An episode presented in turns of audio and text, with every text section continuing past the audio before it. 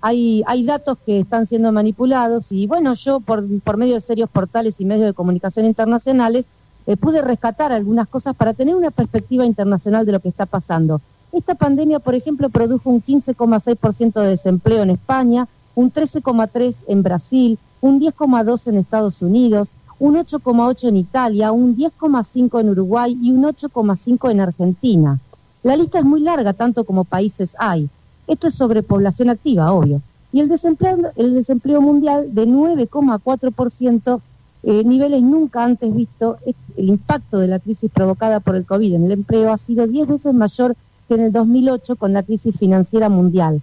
Las caídas de la ocupación fueron del orden del 40 y el 60%. Por ejemplo, México el 60%, Canadá el 43%, Irlanda el 45%, el Reino Unido el 52%, mientras que otros experimentaron caídas un poco más moderadas, como Alemania con un 16%, Japón y Suiza un 20%. A pesar de la reapertura parcial de actividades económicas, este, todavía reina la incertidumbre sobre, la evolución del mercado laboral, ya que está, está directamente relacionado con la evolución de la pandemia y todavía no se han encontrado las formas para reiniciar la economía y la vida social y a la vez no aumentar el número de contagios, tal como lo explica muy bien Lorena, y bueno, y Máximo en un rato desde países de Europa.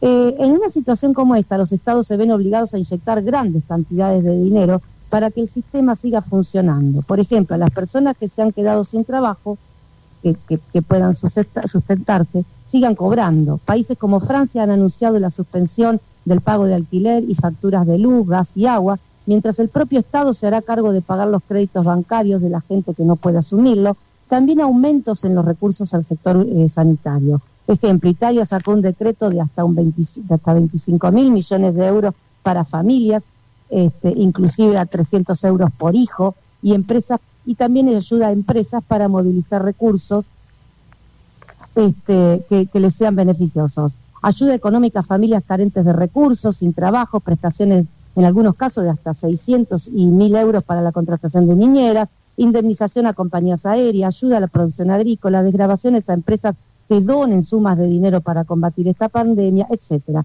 Y en general, en todo el mundo se está viendo la manera de articular y seguir accionando en materias de ayudas públicas.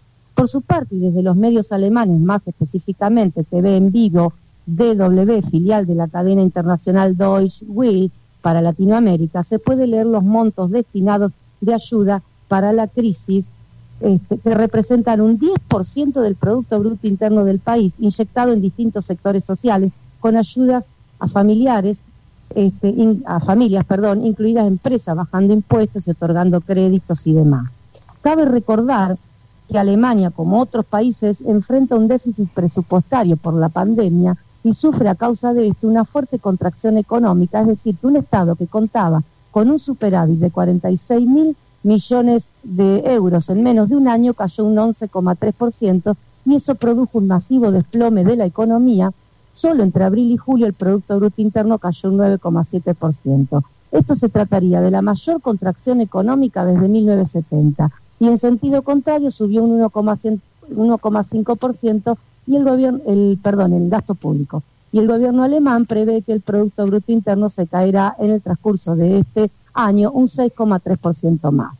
Yo me pregunto, si un país que vendía con superávit se encuentra complicado y en retracción, Argentina, que la pandemia la sorprendió endeudada, cuasi fundida, con un importante déficit y con una recesión de la economía importante, ¿cómo se hace para enfrentar esta situación sin emitir, por ejemplo, sin emitir? ¿O cómo se hace para luchar contra la pandemia y contra quienes hacen política de esto, o los negacionistas, o los que se, los que se quejan porque la economía empeoró. Y yo digo, sí, bueno, el mundo empeoró, ¿no?